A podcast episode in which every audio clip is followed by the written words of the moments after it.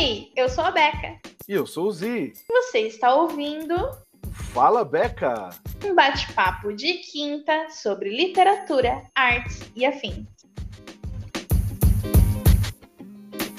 Fala Beca! Bem-vindo, meus queridos e minhas queridas, e meus queridos, todos aqui para o nosso podcast maravilhoso Fala Beca. E no episódio de hoje nós vamos trazer algo completamente diferente: um jogo.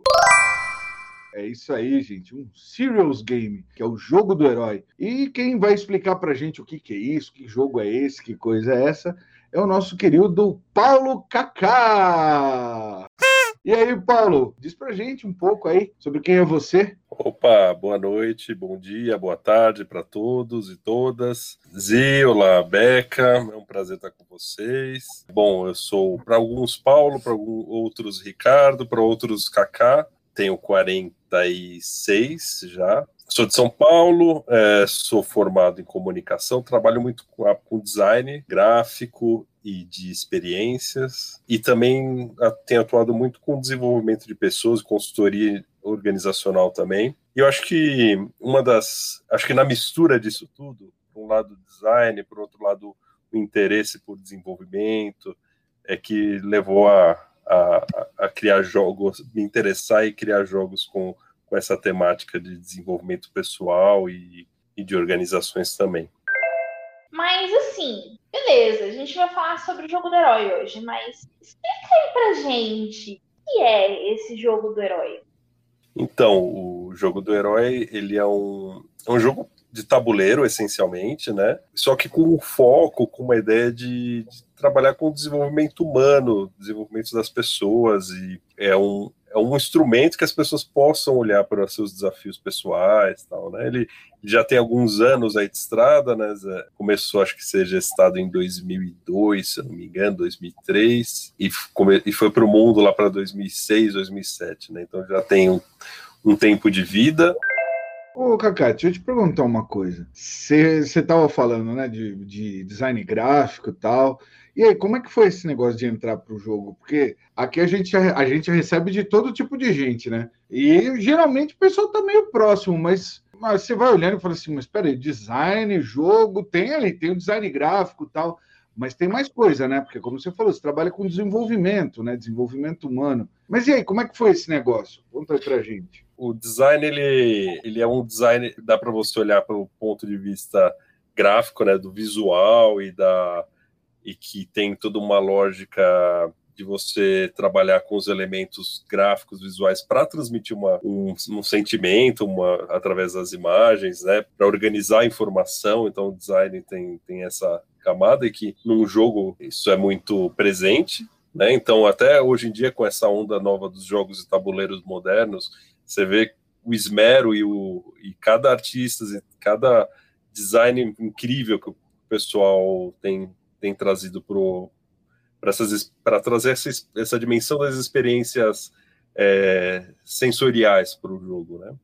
Uhum. E também tem a camada do, do design como organização das ideias, organização de uma, uma arquitetura de, da experiência, né? Então você pensar como que um, um, fluxo de, de um processo, né, que envolve a e, e no caso do jogo do herói envolve ou a que momento uma pessoa tira uma carta, que momento ela joga um dado, que, que momento ela, ela, ela tem que expressar alguma coisa. Então, como, é, então tudo isso é pensado para criar um fluxo de, de experiência que cause o melhor, o maior impacto possível naquilo que você quer causar. Né? Então, então são duas áreas que nem sempre são feitas pelas mesmas pessoas, né? porque tem design ou gente que trabalha com arquitetura de aprendizagem, é, arquitetura de experiência tal, e, e tem o design gráfico, design que faz a parte visual, mas às vezes coincide de ser, no, por exemplo, né, eu, gosto, eu sou apaixonado pelas duas coisas, porque eu acho que tem uma,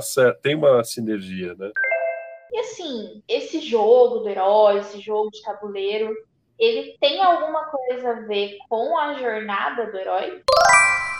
Totalmente inspirado em Campbell. A gente procurou ser muito respeitoso com a obra dele, né, e ser inspirado por ela, mas ao mesmo tempo a gente quis dar uma liberdade no, na dinâmica e, e na, na, organização do conteúdo para realmente ser uma, uma obra à parte e para causar a melhor experiência possível dentro desse formato de, de jogo, né? Então a gente sentiu, por exemplo, que a, a roda né, clássica da jornada do herói, das etapas que, que o herói passa para cumprir seu, sua jornada, ela tem uma linearidade que tem todo um sentido no processo de desenvolvimento, né? um processo de, de mudança, que serve tanto como narrativa, mas também serve como uma metáfora para desenvolvimento das pessoas, mas que para o sentido, para a forma que a gente estava organizando, organizando o jogo, a gente quebrou um pouco essa linearidade. Então a gente transformou esse,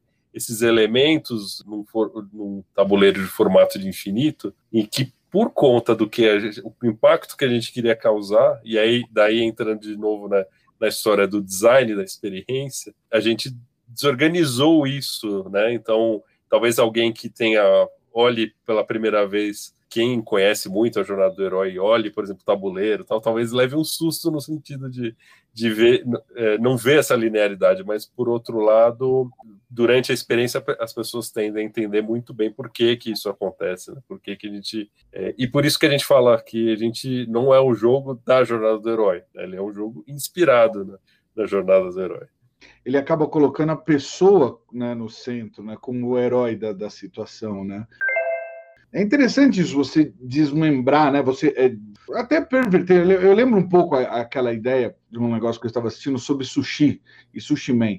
E falava de um japonês que ele lá, lá no Japão, ele era um grande sushi man e tal, mas ele era chamado de o terrível, né? O, o demônio, porque o que ele fazia era desconstruir os pratos. Então ele pegava os pratos mais típicos que tinha, desconstruía e remontava com uma outra cara. Então ele era chamado de demoníaco pelos outros, né? Para eles tinha uma cara bem, os caras torciam o nariz, falavam assim, não, isso daí não, não é bom, não. Mas a comida do cara é excepcional, né? É interessante essa, essa parte da transgressão, né? Você precisa transgredir para poder criar uma coisa nova, né? Super. É, e acho que isso tem tudo a ver, é um cerne com as polêmicas que a gente tem nas, nas versões que a gente tem das obras literárias para o cinema, ou dos quadrinhos para o videogame, e essas transposições de mídia, muitas vezes eu acho que isso aí tem uma, é uma longa conversa, porque tanto tem o aspecto da, às vezes, necessidade da mudança né, do, do meio que você está tá sendo adaptado, tem uma questão de uma adaptação por conta da época, que tem algumas necessidades de mudança e tudo mais. E também tem a questão comercial, que a gente sabe. O problema é que as polêmicas é que é, é, são fronteiras muito cinzentas, nem sempre as uhum. coisas acontecem por um. É, às vezes o lado comercial fala mais alto, mas às vezes o lado da necessidade de transposição é, de uma forma bem é, bem pensada ou sensata também está presente. Então, por isso que gera aquelas brigas ou aquelas discussões quase que inconclusivas, né? Porque é difícil você chegar numa conclusão. Da minha opinião, assim, eu lembrando aqui uma frase que eu acho que se eu não, se eu não me engano do Picasso e que para mim quando eu li, quando eu escutei essa frase para mim me fez muito sentido. Ele fala, ele fala alguma coisa do tipo não tenha medo de criar nada, porque tudo faz parte da natureza. Olha. Então, ah, se não for Picasso, é... é a Clarice Lispector, viu? O podcast é nosso. Se a gente disser que foi o Dalai Lama, foi o Dalai Lama. Lama, é isso aí, Bequinha. Muito bem, é, né? É, não, não confie em nada que você leia na internet, né? Assinado Clarice Lispector. Também, isso aí.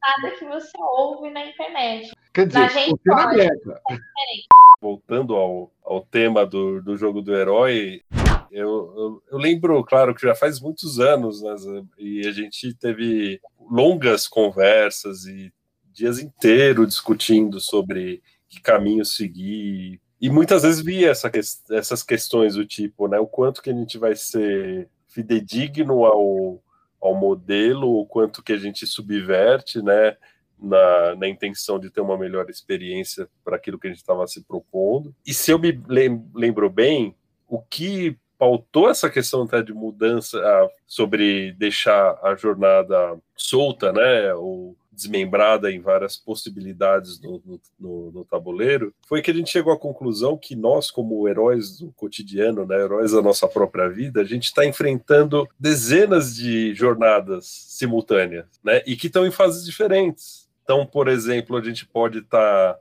no começo de uma jornada num relacionamento mas a gente já está no final de uma jornada, num ciclo de trabalho. E a gente está no meio de uma jornada de uma, de uma vida inteira, né? E assim por diante. Então você acumula, é como se a gente sobrepusesse em nossa vida várias jornadas, né? Então, como a gente não tem controle sobre essa linearidade na nossa vida, então a gente achou que é bom, o cotidiano da vida é essa, essa mistura, né? Esse caos de, de circunstâncias que às vezes se sobrepõem, às vezes não, e que daí a gente contou muito com bom. Vamos deixar aqui que a, o elemento da sincronia, né, que é pelo dado, se apresente no jogo. Então, o que a gente, ao desmembrar o, as fases da jornada no tabuleiro, ela vai, vai acontecer de forma diferente de um para um, conforme a jornada de cada um. Então, isso foi meio que o, a tomada de decisão foi por aí, né? E assim, vocês têm uma ideia de quantas pessoas já passaram pelo jogo do herói? Olha, eu é difícil que a gente não contabilizou em números oficiais, né? É, que é até uma pena, porque eu tenho é, muita curiosidade para ter essa, essa ideia. Eu diria, não, com certeza mais de mil pessoas já jogaram, né? Então, e pode ser bem mais do que isso, porque você o jogo ele é para quatro pessoas. Nem, claro que nem sempre são quatro que jogam, às vezes jogam três, às vezes dois ou até um só. É, a gente jogou já em vários contextos com muita frequência, né? Isso estamos falando de nós, né? Chegou num momento lá para os, acho que foi em 2014, se eu não me engano, que a gente montou um primeiro grupo de formação de facilitadores. Então, Antes eram, quando eu falo nós, somos quatro, né, criadores do jogo. O Zé que está aqui é um deles. É, eu, a Sônia Café, uma escritora já veterana, é, incrível, e o Leandro, o nosso grande amigo, o Leandro Leme. E antes era só os quatro facilitando o jogo. Né? Então, às vezes, a gente tinha uma demanda de, de, de atender uma organização, uma empresa que queria fazer com equipe, às vezes em contextos de amigos e familiares, e também algumas vezes oferecendo alguns espaços para terapêuticos, espaços abertos. Né? Então, depois desse momento, 2014, ele começou a fazer é, outros facilitadores, assim, é, formando, tendo acesso para poder fazer o jogo. E a partir daí eu me concentrei mais em, fa em fazer os jogos para formar os facilitadores. Então eu comecei a jogar com os futuros facilitadores e eles se espalhando por aí. Então aí a gente perdeu o controle. Então quando a gente começa a falar sobre sobre números, considerando hoje a gente tem acho que uns 50 facilitadores, acho que mais que isso. Ativos talvez uns 30, 40. Tem gente que pelo Brasil todo, então tem no sul, tem em Minas, tem em São Luís, tem em Fortaleza um grupo grande, tem no Rio, tem é bastante gente, alguns em Portugal. Tem um que é incrível, o Dimitrios, ele é um, ele é um grego que fez a formação com, com a gente, só que ele morava na Austrália, casado com uma brasileira, veio morar um tempo no Brasil, ele já tinha escrito um livro sobre a jornada do herói. Quando ele conheceu o jogo, ele ficou encantado e ele fez a, a formação. Ele fala, fala razoavelmente bem o português. E depois ele voltou lá para a Austrália. E ele, uma vez, ele entrou em contato comigo que ele estava usando o jogo, mesmo o jogo em português, porque a gente ainda não fez a lição de casa de passar para o inglês. Ele, mesmo com o jogo em português, ele estava usando o jogo num programa de saúde pública é, na Austrália. Nossa, sensacional. Então já foi para o mundo, né?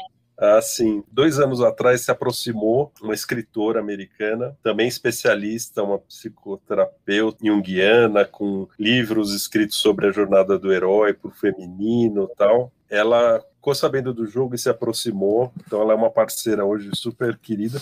E o mais legal é que a gente não se, não se inspirou só em Campbell, né? A gente se inspirou em vários autores que também trabalharam ou deram continuidade ao trabalho do Campbell. Entre, entre é, é, tem duas escritoras é, especificamente, a Angelis Arrien, já falecida, é, antropóloga, um trabalho super bacana, e a Carol Pearson, que tem um livro que é muito importante para nossa como base para o jogo. A April, que é essa amiga que eu que é essa escritora americana, ela ela foi aluna é, da Carol Pearson e ela, ela já foi parceira da Angelizarri. Então veio até nós pessoas que é, muito próximo de, da fonte onde que, que, nos influenciou. Acho que isso é um ótimo sinal, né? Que o jogo ele tem de potencial de, e também de verdade, né?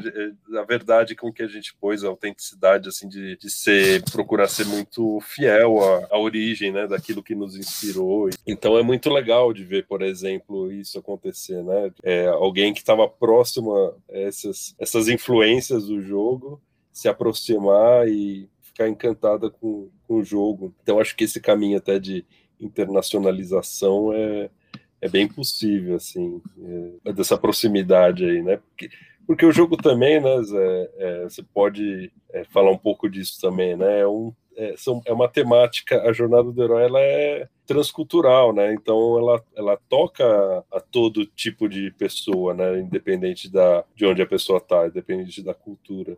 É, acaba falando no coração né, das pessoas, está falando de uma coisa universal. E, e até uma, um interessante também, Bequinha, que a gente teve, que eu acho que foi, costumo falar para mim foi a cerejinha do bolo, sabe? Foi quando as senhoras da Fundação Joseph Campbell é, jogaram o jogo. Foi com a Sônia Café. Ela levou o jogo até elas, né? E elas jogaram e elas adoraram e elas falaram que o jogo cumpre o papel Campbell ali fielmente. E, e aí nós podemos até, tanto que a gente pode usar o nome da, da Fundação Joseph Campbell. Nossa, Sim, que maravilha. Então tem selo Campbell de qualidade o jogo. Sim, tem, tem.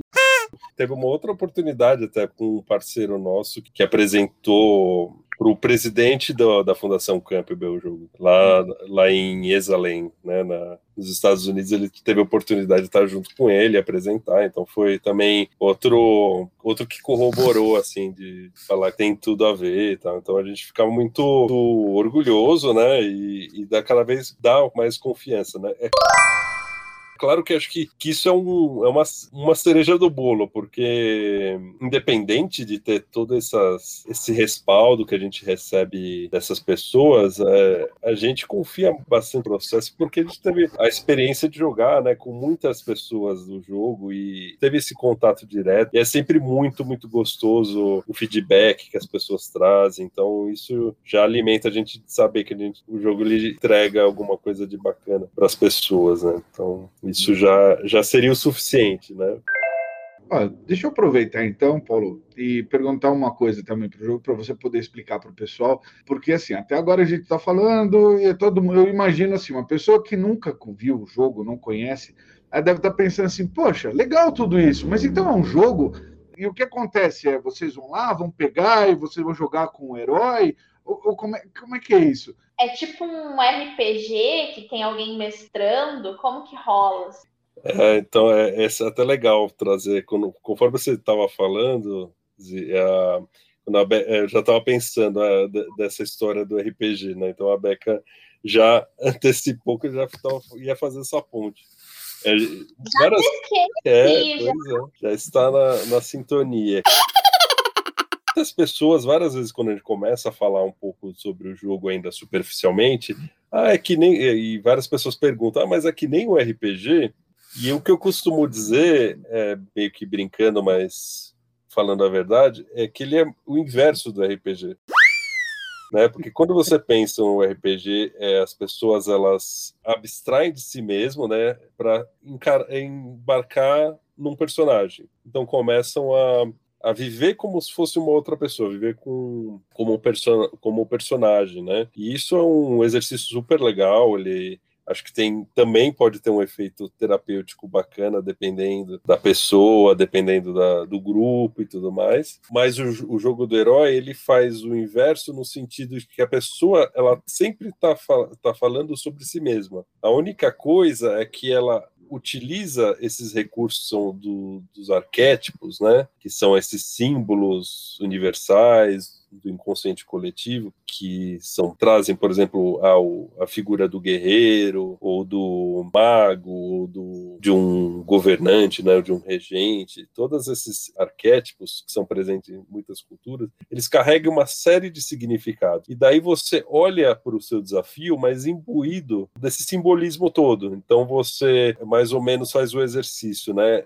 Olhando para o seu desafio, o que, que seria o seu desafio se você olhasse ele pelos olhos olhos de um, de um regente, né, ou de um guerreiro, né? Então, essa é uma, uma possibilidade de, de incorporar ainda mais esse arquétipo desse personagem. É, você está fazendo o inverso do que, que seria o, o no RPG, mas no sentido de como que você incorpora esses elementos, né? Essa, o que, que como que o governante pensaria sobre o desafio, o que, que o mago diria sobre o seu desafio. E isso traz uma força muito grande, porque todos nós carregamos esses arquétipos em nós, né? Eles, eles ativam funções da psicologia em nós, né? Então, quando a gente pensa pelo, por um, pela uma perspectiva de um, um arquétipo desse, eu tenho, é, eu tenho esse lado guerreiro, né? Se você pensar nisso, você está dizendo de alguma forma que você tem os, essas características de, de determinação, de disciplina, de da coragem de ir em frente, né? Então, quando você reconhece, como se você fosse reconhecendo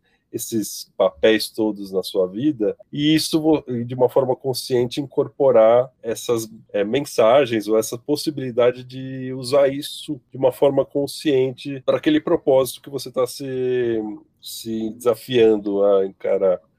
E, e no inverso também acontece. Então, por exemplo, quando você se depara no jogo com, com um elemento de um arquétipo que você não se sente à vontade, fala, poxa, eu não tenho nada a ver com isso. De alguma forma, isso já é uma informação importante, porque talvez o fato de você ter uma dificuldade de, de acessar ou de se perceber com aquela característica pode estar tá fazendo com que o seu desafio seja maior do que ele poderia, que ele poderia ser, né?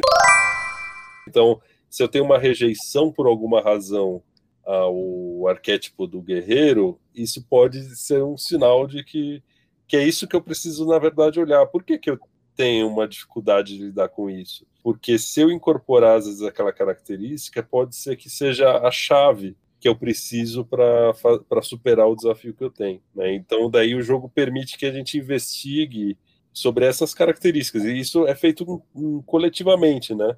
Que daí isso tem uma outra coisa que é super legal do jogo, que é o aspecto das relações que se fazem durante o jogo, né? Porque o, o todo mundo está se apoiando no jogo. Você não está jogando um contra o outro. É um jogo que cada um joga com o seu desafio, com o suporte e o apoio dos demais. Então, tudo que acontece, todo mundo é convidado a, a, se envolver e dar uma sugestão, uma opinião. Você já pensou por esse lado? Você já pensou por aquele? E outra coisa é que quando você vendo o desafio de outra pessoa, também ressona, também, talvez você também tire proveito do que está acontecendo com o outro ali porque você, todo mundo acaba se identificando um pouco com, com as questões dos outros, então acaba sendo um exercício muito rico de empatia também, de, e aumento de intimidade entre as pessoas. E assim, para quem já fez algum tipo de terapia, especialmente essas terapias coletivas, né, com outras pessoas e tal, a gente percebe que realmente é uma coisa que ajuda muito, assim. Porque às vezes você não está se sentindo confortável para trazer os seus próprias, suas próprias situações, né, ali para a roda, mas aí você consegue observar aquilo sobre as experiências de outras pessoas. Mas assim, já faz bastante tempo que vocês estão aí com, com o jogo do herói, né? Tem algum algum caso específico, alguma situação específica que tenha marcado vocês, que tenha sido muito diferente, muito louca, ou sei lá, que tenha tido um feedback muito bom? Eu tenho um que esse foi incrível. Tava eu e o Paulo e nós fomos fazer o jogo para o CEO de uma empresa farmacêutica. E ele é um cara que estava meio alvoroço e tal. Quando ele fez o jogo, ele passou por um momento de, que é um momento de morte e renascimento, né?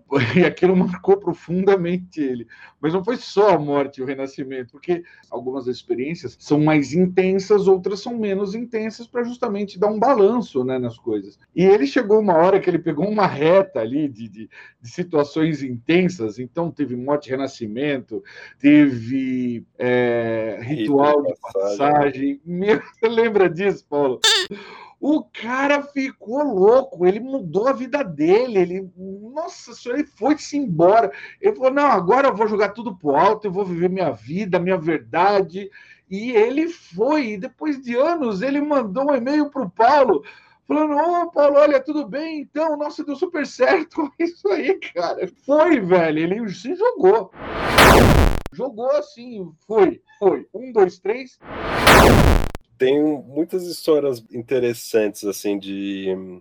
Às vezes de uma coisa assim que é sutil, mas que tem que é super legal de se perceber um, que ali tinha tem uma coisa que foi importante para pessoa que estava acontecendo, acontecendo alguma coisa e que tem um sinal ali bem sutil, mas muito verdadeiro, que você vê a mudança, ou às vezes algumas coisas assim é, realmente impactantes, né? Desse, é, eu lembro de uma vez ter jogado também eu tinha um grupo de terapeutas de um espaço em São Paulo que eu sou muito próximo, e eu tive a oportunidade de jogar com vários deles, né? E eu lembro que uma das pessoas anotou, né? Porque muitas das coisas naturalmente não, não a gente leva a reflexão, nem tudo a dar uma a gente tem uma resposta na hora, né? Então por isso que a gente até pede para as pessoas escreverem, anotarem as coisas para levarem, né?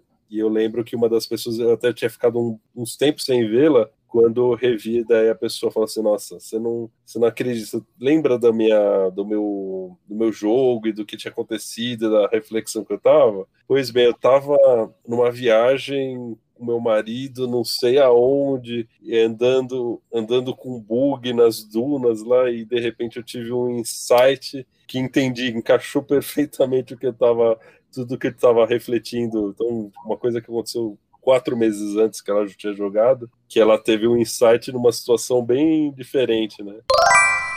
E tem histórias assim de pessoas que falaram que puseram no jogo, por exemplo, o desafio de parar de fumar e depois deram feedback que o jogo realmente ajudou a pessoa a ter insights que fizeram ela perceber algumas dinâmicas pessoais e isso ajudou realmente a pessoa a mudar o hábito. Tem, tem situações incríveis. Teve uma vez até que foi uma. É, eu fiquei em choque porque eu não sabia como reagir, porque era um. Era, ainda era inexperiente, um pouco. Tinha jogado pouca, pouco tempo o jogo como facilitador. E eu fui, levar, fui fazer um jogo com um grupo de pessoas para apresentar mesmo o jogo para um, uma pessoa que convidou a esposa, a enteada dele para jogar. E tudo bem, eu cheguei lá de uma inocente para jogar e, e, logo no começo eu descobri que ele estava uh, pé de guerra a família. Tava você meio que sem, a enteada sem se falar com ele e, a, e com a mãe, e, e, já começaram as acusações na hora da pessoa formular o desafio. E daí eu fiquei, gelei as costas. Né? Nossa Caso de família. Né? Com o Paulo Ricardo. o jogo ali não é para, né? Não tem essa, essa função, né? De resolver. Mas foi e foi incrível também, porque criou uma situação ali que as, o jogo cria o um contexto que as pessoas conseguem se abrir, uma, se colocar de uma forma mais vulnerável, e daí os insights vêm, e daí as trocas então, o jogo aos poucos as coisas foram, foram se soltando mesmo, e, e, e é, foi visível a diferença de como aquela, aquele grupo começou e como terminou, o nível de diálogo, o nível de, de contato das pessoas estavam muito diferentes. Então, isso também me marcou bastante essa situação. Engraçado que várias coisas aconteceram de forma empírica que eu fui entender depois, de vários anos até, pela teoria, né? Como o meu envolvimento com consultoria e tal, é, e lidando aí com pessoas que trabalham há muitos anos nessa área e tal, é, a gente foi tendo contato com autores, livros e, e, e conceitos que eu não tinha ideia, falei, nossa, mas era isso que acontecia no jogo e eu não, não me dava conta, né? Então foi casando as coisas, né? O que tava, aconteceu empiricamente ali durante o, o, jogo e depois perceber, né? E um dos casos é isso, é a questão da a intimidade é, né, quando você consegue criar um contexto seguro para as pessoas mostrarem vulneráveis, e essa, essa intimidade leva com que as pessoas, inclusive, consigam discordar com mais com mais qualidade. E essa discordância com qualidade faz com que se construa alguma coisa melhor. Né? Então, isso serve para um grupo de trabalho, um, uma família que é, criar uma, um entendimento, mesmo que elas não precisem todo mundo concordar com tudo, mas se, se evolui a relação nessa ideia né, de, de aumentar a intimidade e tal. Então são, são muito legais essas histórias. E hoje em dia tenho visto isso, né? Então, no como as organizações estão procurando esse tema da que eles têm chamado de segurança psicológica, é criar ambientes com que as pessoas consigam serem mais sinceras, serem mais é, honestas com, com os outros, né, e, e, de uma maneira respeitosa, de ter uma empatia com o outro. Quando elas conseguem, elas estão se vendo valor, finalmente está se vendo valor para criar é, esses ambientes para melhor qualidade de trabalho, melhor qualidade de relacionamento, né? E, e, mais produtividade também, também por consequência, mais inteligência coletiva ali para ter melhores resultados, mais criatividade no trabalho. E uma outra coisa legal também que tem nesse mundo né, corporativo, nós tivemos uma experiência uma vez muito interessante com uma empresa que contratou a gente para fazer o, o, jogo com os trainees, né? E eram, eram poucas pessoas, né? Deu acho que uma é. semana de trabalho. É, foram 25, mais ou menos 25 pessoas. Naquela... É, era isso aí. Uns 5, 6 grupos de jogo. Isso. E assim, foi uma experiência muito gostosa, porque a gente teve de tudo, né? Inclusive é, desafios muito tranquilos, assim, desafios que para é, as outras pessoas acabam sendo uma coisa meio passando, sabe? Tipo, a pessoa não tinha concentração e estava querendo se concentrar melhor, fazer um outro curso de línguas, preocupações bem tranquilas. E aquilo gerou um burburinho tão grande né, na, na empresa, todo mundo falou, poxa, mas que negócio legal, vamos fazer isso para todo mundo. Que eles queriam que a gente fizesse para todos os 8 mil funcionários. E era um mês que tinha para fazer. Em um mês, eu não tinha, não tinha como, não, não dá. Meu Deus, oito, caraca, 8 mil pessoas é muita gente. Muito, muito. E não foi a primeira vez que a gente teve, a gente passou por isso. Depois nós tivemos, muito, alguns anos depois, é, nós tivemos a chance de aplicar isso numa outra empresa, maior ainda, que atuava no Brasil todo. Aí, olha, era tanta gente, mas era tanta gente, com tantos cargos, com tanta. Assim, era impossível, simplesmente impossível. Para você ter uma ideia, a, a pessoa que queria contratar a gente, ela falou assim: não, a gente vai fazer as reuniões por auditórios. Então a gente vai fazer auditórios. Você, milhares de pessoas no auditório, vocês sobem falam, faz o, faz o jogo aí do, do jeito que vocês quiserem, e aí chama outro auditório, enche, porque era muita gente, é um, isso aqui no país todo, sabe? De, de, de leste a oeste, eu falei, de norte a sul, eu falei, não, isso não vai dar, não. Tem como, a gente ia passar a vida inteira. Não vai estar tá rolando. É. Assim, a gente falava, tanto que foi até um, um, um, aspecto muito interessante, porque colocou a gente diante de um dilema muito grande, também né, do universo da criação, que é até quando a gente pode perverter a nossa obra, né? Porque o jogo foi feito para, no máximo, quatro pessoas com, sabe, dois facilitadores, quatro pessoas, fica difícil você fazer em um facilitador só. Já tem uma certa. É legal fazer em dois, entendeu? Em um só já a gente acha pouco. Então imagina, um negócio desse a gente já está anos fazendo o jogo do herói. É, tem uma questão, fica impraticável, né? Quando você pensa num, em muita gente de fazer nesse formato de só quatro por vez. Só que se você fazer um modelo que coloca um monte de gente, você começa a perder, você perderia essa qualidade da de criar essa intimidade um espaço em que as pessoas conseguem se colocar, né? Um formato que aconteceu comigo que foi foi bacana porque isso se, fica uma coisa mais contínua.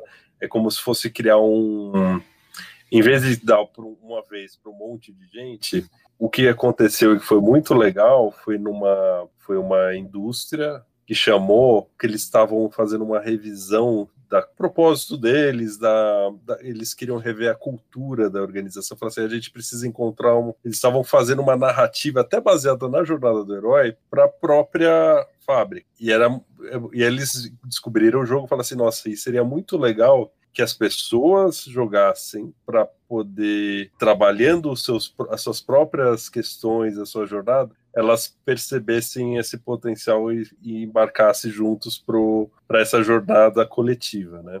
E o que, que foi bacana é que eles quiseram formar alguns facilitadores dentro do grupo de, do, de recursos humanos deles, de gestão de pessoas. Então ali é, foram acho que um, uns oito formados, e que eles criaram uma sala, inclusive, que era toda ambientada com os elementos do jogo, porque daí eles criavam turnos que as pessoas que quisessem jogar formavam ali a, as listinhas e eles e os próprios, a própria equipe facilitava o jogo para o grupo. Então foi um, um, uma situação bem interessante porque é aquela situação de você deixar uma semente num lugar e que eles começam a criar essa, essa possibilidade.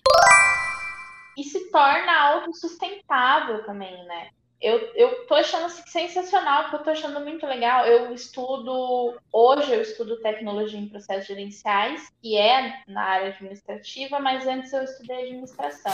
Uma coisa que a gente percebe Inclusive, até tive uma palestra recentemente com um empreendedor daqui, o Saulo Arruda, que estava falando muito sobre isso, assim, sabe? Tipo, às vezes você precisa parar e ver se é isso mesmo que você quer, porque, tipo, como vocês falaram, até que ponto que vale a pena a gente distorcer, de certa forma, o, o conceito inicial o formato em que ele foi criado para atender uma demanda. Será que eu estou pronto para atender essa demanda? Será que eu quero atender essa demanda? E aí achei muito bacana isso, porque de fato você for formar os multiplicadores, né? formar os multiplicadores dentro da própria corporação resolve para vocês que vão estar fazendo isso no primeiro momento, mas também resolve para a empresa, né? E não deturpa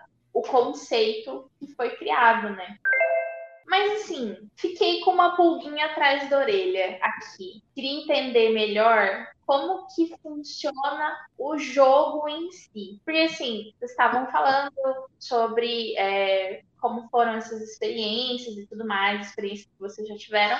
E aí, como que é isso? É o, o, o jogador que traz sua própria, seu próprio objetivo, e aí o jogo ajuda, ou esse objetivo é descoberto no meio do jogo? Como que funciona isso? Assim? Então, Bequinha, a gente faz o seguinte: a pessoa, né, quem vem jogar, ela traz para a gente um desafio. Né? A gente chega para ela, explica como é que se formula né, um desafio, que é para a gente poder estar tá guiando, né, e ser a, a, mola mestra né, do jogo.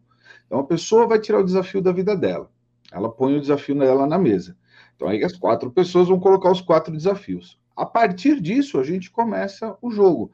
Então, aí cada um vai vestir um arquétipo que não vai se repetir, cada um vai ter o seu arquétipo único, e aí é aquela questão de balanceamento, é um jogo de espelhos, né? Como eu, eu gosto de, eu penso muito nessa, nessa ideia de, de, jogo de espelho, porque aí começa aquela coisa do bom, e aí? Isso daí serve o que para você? Isso se relaciona como no seu, é, no seu desafio? E aí a gente vai regulando de acordo com o que está acontecendo. Então, para manter o quê? Para manter aquele nível é, médio entre o entretenimento, né? E a profundidade da autoanálise, né? ou da análise, porque para não entrar tanto num e tanto no outro, para não virar um divertimento e aí perde-se o, o, o, ponto, ou vai ser tão profundo na, na, coisa que a gente também acaba perdendo ponto. É uma coisa que nós vimos lá no, no, no lá no começo, por exemplo, é, testando os limites né, do jogo, é, e até parafrasear, né, abrindo um parênteses, parafrasear a Sônia que ela tem um negócio que, ela, que eu gosto muito quando ela fala isso, que é a inteligência do jogo, né? Que o jogo tem uma inteligência. E lá naquele começo, né, quando a gente estava testando os limites, é, nós vimos que o limite do jogo era infinito, né? Você, ele vai, vai descendo, a pessoa entra numa espiral, ela pode entrar numa espiral aí depressiva e assim vai fundo, porque você vai tirando, você vai tirando o que tiver lá dentro. Eu falei, é um jogo de espelho. Você vai tirando, tirando, tirando até uma hora que começa a doer na pessoa, entendeu? Então, assim, aí a gente regula para não chegar nesses pontos, nenhum dos dois extremos, é para ficar no meio mesmo. Lógico, se você tem um grupo que já se predispõe aí um pouco mais fundo, isso daí é natural, isso vai acontecer naturalmente, entendeu? Por exemplo, quando é, eu, eu faço muita facilitação, né, mais terapêutica tal. Eu não pego tanto o pessoal que quer se formar. Eu pego as pessoas que estão com problema. E geralmente, assim, eu tenho pessoas que elas chegam e elas, um fundador, a pessoa vira e fala assim: não, isso daqui, meu, isso aqui pegou, doeu, mas eu quero entender por que, que isso daqui tá doendo. E aí vai, aí vai também com, com toda calma, com todo respeito e tranquilidade, a gente afunda um pouquinho, depois levanta, tal, porque também tem isso. E esse eu acho que é um até um diferencial nosso e por que tem muita gente que fala, né? Nossa, eu faço o jogo de vocês, eu fico super feliz, eu não preciso de psicologia. E a gente fala: não, não, não, não, não é assim, amigo. Na verdade, é o contrário. Aqui você vai, você vai ter uma coisa que lá na, na sala com o psicólogo você não tem, que é o entretenimento. Aqui você sai feliz. Mas por quê? Porque é parte do objetivo do jogo que você saia daqui feliz nós temos nossos limites. Agora, lá na sala com o psicólogo, você vai tratar esses os problemas que você tem. Então, aqui você pode chegar, ver os problemas e levar para a sala. Falar: olha, doutor, está acontecendo tal, tal coisa. Eu fiz um jogo, passei por tal e tal coisa, eu odiei essa situação, ou achei ela fantástica, e eu não não, eu estou tentando encaixar onde isso vai, onde isso vem. Entendeu? Então, assim, é uma ferramenta de apoio, né? É, as pessoas, elas, cada uma tem uma predisposição ou, ou mais fundo ou menos, e daí tem todo um trabalho que o facilitador tem que ter essa, esse feeling, esse bom senso, né, de sustentar aquele campo, né, que está se formando entre os jogadores, de saber primeiro perceber quando uma pessoa está é, sensibilizada num ponto de um jeito positivo ou negativo, né? Então por isso tem que ser muito delicado, porque se a pessoa às vezes mostra que ela não está exatamente é pronta para ir fundo. Por, é, ela demonstra isso por duas formas. Ou ela trava e fecha e não, não, permite que a reflexão aconteça, a defesa dela acontecendo. A gente tem que ser muito, muito tranquilo e permitir, porque a gente percebeu que chegou no limite que ela, onde ela pode ir. Outra forma é quando a pessoa ela fica, leva tudo muito a ferro e fogo e, e, e ela vai naquele jeito mais de autopunição. Daí a gente percebe que a pessoa ali não está tirando o proveito ideal, porque não, tá, não está refletindo, ela está usando aquilo lá de uma forma só machucando, não está realmente levando a um ponto. Daí a gente também ajuda a pessoa a, a tirar o pé, que daí a gente percebe que nesse ponto também não é legal a pessoa chegar. Então, e daí, mas se a pessoa se mostra, quer aprofundar e a gente percebe que a pessoa está tá sustentando, de uma forma saudável, a gente permite que a pessoa vá sempre né, dando todos os avisos possíveis, falando que o jogo ele, ele, não, ele tem um efeito terapêutico, mas ele não é terapia, que a pessoa precisa sempre contar com apoio especializado, né, caso afete de alguma forma. E a gente e dando todos os avisos e deixando a pessoa dona, né, fazer as escolhas do, da onde, até onde ela pode ir, daí tudo funciona bem, né? A gente percebe que, que as coisas no final se encaixam e cada um vai tirar o melhor proveito que a, pode, a pessoa pode tirar a partir do, do, do momento que, que, que, cada um está, né? Então isso é, isso é uma coisa legal também, né? De criar essas circunstâncias em que de saber que até onde as pessoas vão e daí e daí flui bem. É, tanto que a gente tem um, casos mínimos, na verdade, o que a gente teve de, de feedback ruins, assim, foi só na época de teste, quando a gente estava indo para os limites, entendeu? Que a gente ia até para ver até onde o jogo ia. Então, teve grupo teste que foi terrível, assim, mas foi só nos grupos testes. Depois disso, a gente nunca teve. O máximo que teve, eu acho que eu, eu pelo menos, eu só peguei uma pessoa até hoje, em todos os anos aí de jogo do herói, eu peguei uma pessoa só que não, não estava afim de jogar no meio do jogo, entendeu? A pessoa perdeu o interesse, ela não estava muito afim de jogar. É, ela não queria. E aí, ao longo do jogo, ela foi perdendo interesse. E aí chegou uma hora que eu falei para a pessoa para ela poder sair. Eu falei: não, você tem total direito de sair, amigo. Não, não fica perdendo o seu tempo, não. Isso daqui é, é para quem está afim e tal. E foi o único caso mesmo. De resto, nossa, tudo sempre muito tranquilo. E, e, assim, e também esse caso ainda tem um agravante, né? Essa pessoa tem uma coisa que a gente colocou desde o dia 1 do jogo, né? Nenhum, ninguém pode ser forçado a jogar o jogo do herói. Isso é, é, é, é a regra número um nossa. Não, não pode, não tem essa de forçar. Se você não quer jogar, não jogue. Você não é obrigado, ninguém é obrigado a ir, ninguém é obrigado a fazer nada. Então, quando a gente ia nas empresas, a gente sempre falava para as pessoas, falava, olha, é, a regra número um é essa: ninguém pode ser obrigado a jogar. Vai ter que a pessoa querer. Né? E esse foi um caso onde a pessoa foi obrigada. Esse foi um caso onde a pessoa foi obrigada a jogar. Então ela foi obrigada a jogar e deu todo esse problema. É, não sei se é o mesmo caso que, que o Zé está falando, mas é aquela coisa, não foi obrigada formalmente, mas é aquele é uma situação que a pessoa estava que ela não, não, ela não se sentiu confortável de, de não atender o, o chefe, né? E daí uhum. isso.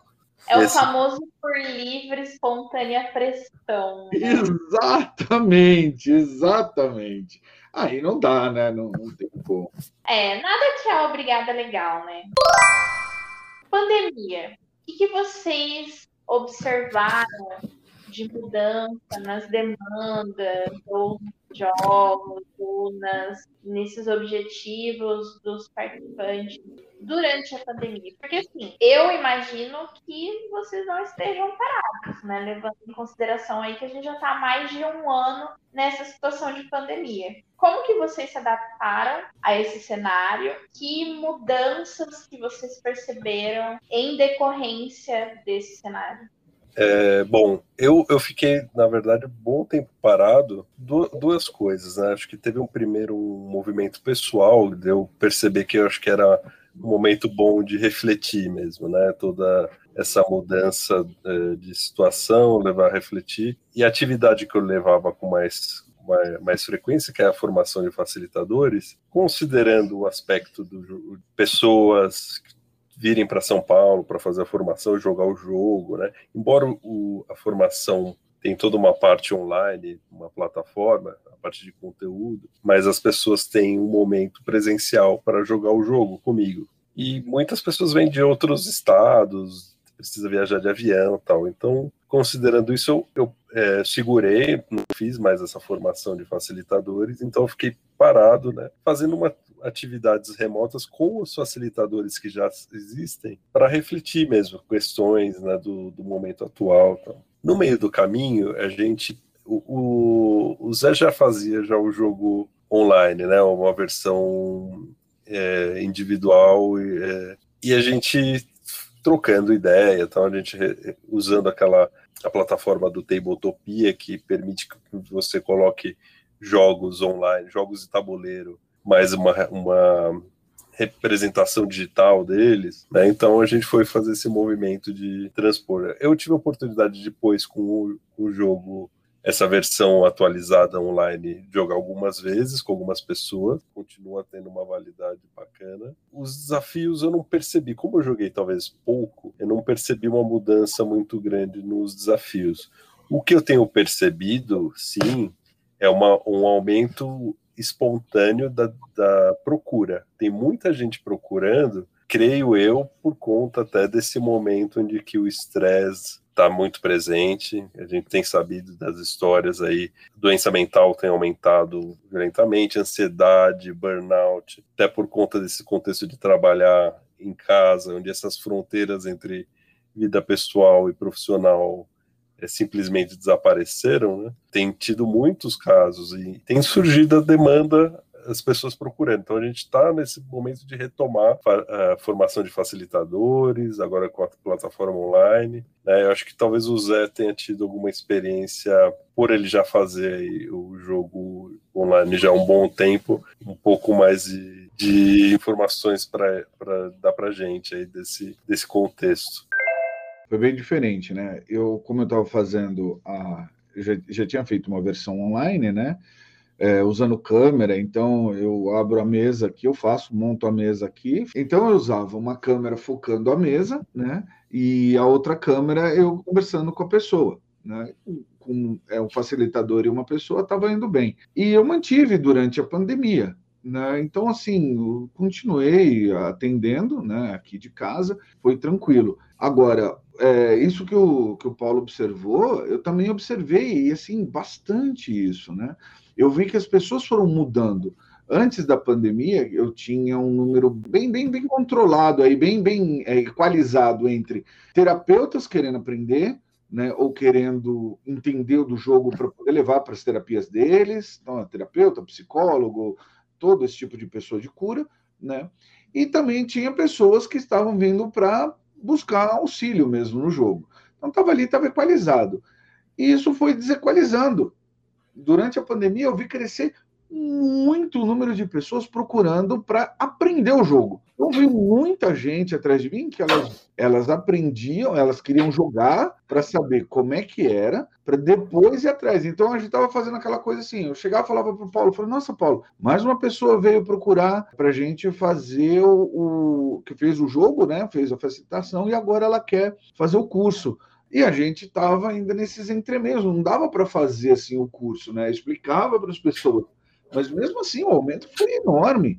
É, não sei dizer exatamente o porquê. Assim, empiricamente, o que, o que me saltava os olhos foi sempre a, o quanto de pessoas que estavam num, momento de transição. Elas estavam naquele momento assim: eu estou num emprego que eu não gosto, eu quero mudar, eu quero trabalhar com terapia porque ou eu já trabalhei com isso, ou trabalho com isso, ou, enfim, está envolvida nesse meio, e a pessoa queria mudar, ela queria entrar nisso de cabeça.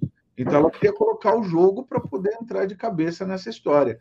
É, outras pessoas, assim, aí um número também que aumentou foi o pessoal querendo equalizar a vida financeira, caminho delas. Então, assim, foi isso. Eu vi mudar mais esse para esse, esse esse aspecto de pessoas querendo aprender o jogo para usar o jogo, né? Para ter uma outra vida, mudar a vida deles usando o jogo como ferramental para que eles possam tocar a vida aí para frente. Que legal. É, de fato, a gente tem percebido e tem saído diversas notícias já há algum tempo sobre esses movimentos, sobre os danos que esse estado de exceção, porque a gente está vivendo um estado de exceção, né? Já saíram estudos, publicações, etc., artigos sobre efeitos colaterais, né, de, de viver por tanto tempo numa situação como a que a gente está vivendo e tudo mais. E, poxa, que bom que as pessoas estão, né, procurando e indo atrás de se entender.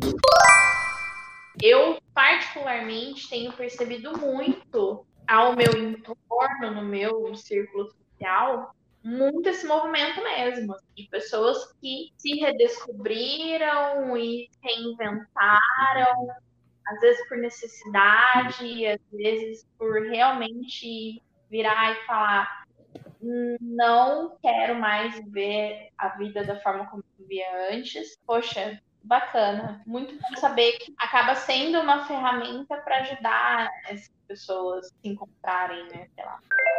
É, Beca, você sabe que eu andei tendo contato, eu não vou lembrar agora exatamente qual foi o, o instituto de pesquisa, fez recentemente uma pesquisa sobre nesse contexto de pandemia, os países, as pessoas, elas estavam revendo a, justamente ressignificando a vida, vendo, mudando. E, e curiosamente, no estudo, o, o, Brasil apareceu como um dos países que mais as pessoas estão nesse contexto revendo a, a sua própria vida, suas escolhas. Em paralelo, tem um outro estudo isso, quando você vai começar a cruzar as coisas, é, é interessante ver, que é aquele estudo sobre é, índice de felicidade no mundo. E o Brasil, nesse ranking, está caindo muito é, nos últimos anos, nesse, no ranking de felicidade desse ranking, nesse estudo.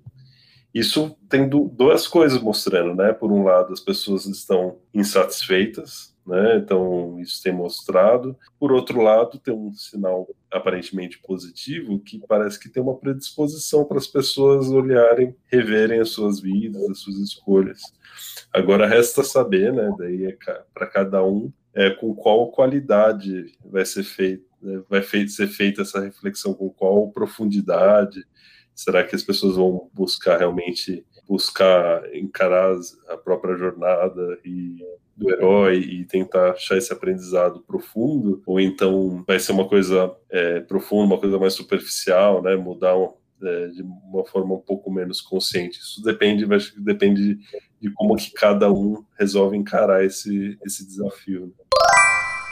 Ah, Paulo, você falou agora, você me lembrou aquele momento fantástico de Watchmen, né? Quando o Ozymandias conversa com o Manhattan e ele fala que venceu e que agora o Manhattan podia ver que o mundo estava unido, tal. Então o Manhattan olha para tudo, vê a felicidade, né? Das... Vê que tá tudo muito bonito, tudo muito lindo. Aí ele olha para os Ozymandias e fala assim: tudo maravilhoso, mas até quando? Sabe, todo mundo quer estabilidade, todo mundo quer uma certa segurança. E o que, que a gente está tendo, né? A gente não está tendo isso. Né? Nós estamos nos fazendo a pergunta correta. Né? Será que a gente está sabendo fazer o desafio? Enfim, fica aí a reflexão.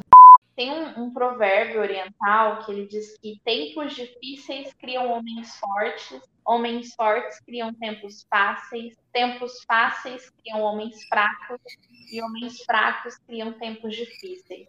Inclusive tem até uma fala, né, que ela é atribuída ao Sheikh Mohammed, né, de Dubai. Diz assim: meu avô andava a camelo, meu pai andava a camelo, eu ando de Mercedes, meu filho anda de Land Rover e meu neto vai andar de Land Rover, mas meu bisneto vai andar a camelo.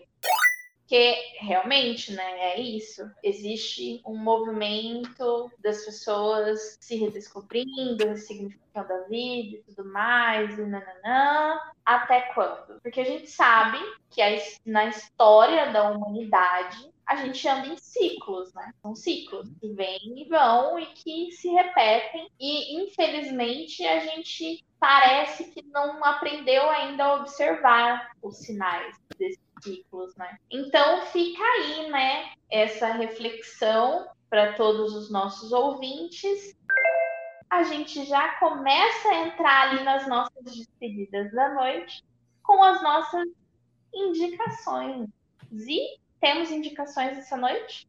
Temos, temos. Para honrar aqui o jogo e para deixar também mais difícil para o Paulo, eu já vou dar a indicação dos três nomes que nós citamos aqui, né, dos três autores do Jogo do Herói, que é o Joseph Campbell, por favor, vão atrás, né? conheçam o trabalho do Campbell, conheçam o trabalho da Angelisa Ryan, por favor, essa mulher é fantástica, fantástica. A Carol Pearson, gente, vão atrás dessas pessoas que elas são fantásticas, vocês vão ver assim, coisas magníficas tá? No âmbito da antropologia, da mitologia comparada, coisa assim muito bacana para vocês poderem refletir bastante sobre esses temas e os próximos aí. Bom, é, assim o Zé quebrou porque ele falou tudo que eu poderia falar. Não, brincando. Acho que é, é até engatado nessa última a última fala, né, nossos últimos diálogos, falando sobre esse o mundo interno, o mundo externo, né, às vezes tem um descompasso entre eles. Eu comecei a assistir um, uma série, ainda estou no meio dela na primeira temporada. É uma série animada, mas baseada com. Da, claramente é, dá para ver que no, no, no, desenho ali é, é, por cima de um filme que é filmado que é Andone. Não sei se vocês já viram, é da, é da Amazon Prime. E é muito interessante porque fala muito dessa coisa do mundo interno e externo. É uma protagonista, uma moça que sofre um acidente e ela, ela fica em coma um tempo e ela, ela ganha a capacidade de, de fazer viagens para o mundo interno, né? ela encontra o pai dela já falecido, ela altera a realidade e, e também é, e essa mistura que às vezes ela está no contexto de vida normal dela, lidando com os desafios aí de relacionamento com a mãe, com o namorado, com a irmã, então tem aquela coisa do trabalho, então ela vai é, misturando esses dois mundos de uma forma muito interessante, é, tá instigante, ainda ainda, mas ainda não terminei, mas vale super a pena. Eu vou indicar um livro que muito provavelmente meus amigos, os amigos e os amigos do Paulo já vão ter é, lido, que é O Senhor dos Anéis. Por que eu vou indicar esse livro? Porque O Senhor dos Anéis, O Hobbit, Narnia, todos esses livros de fantasia mais conhecidos, eles seguem de forma muito maestral, né, a jornada do herói, o roteiro da jornada do herói. Então, assim, para quem tiver disponibilidade de ler O Senhor dos Anéis ou de assistir Star Wars, por exemplo, uma outra indicação, são histórias, é, livros, são filmes que têm aí todas as etapas do ciclo da jornada do herói, que você consegue identificar muito facilmente. Então, assim, assistam e leiam de forma crítica. Vão ali passa ali pela indicação do Z, do Campbell, e depois vai assistir os filmes, vai ler os livros. Eu tenho certeza que vocês vão conseguir identificar passo a passo do ciclo da jornada do herói e vai ser muito legal. Vamos para as nossas despedidas. Muitíssimo obrigado a todo mundo que nos ouviu. Muito, muitíssimo obrigado, Paulo, por ter é, topado participar desse episódio com a gente, né? Nosso segundo episódio de podcast. Estamos muito felizes com essa nossa jornada. é, me sigam nas redes sociais e até o próximo episódio. Bom, então também me despedindo, gente, valeu, brigadão mais uma vez por estarmos aqui juntos. Então é isso aí, galera. Valeu, brigadão. Paulote, valeu, muito obrigado por estar aqui entre nós, cara. Valeu mesmo.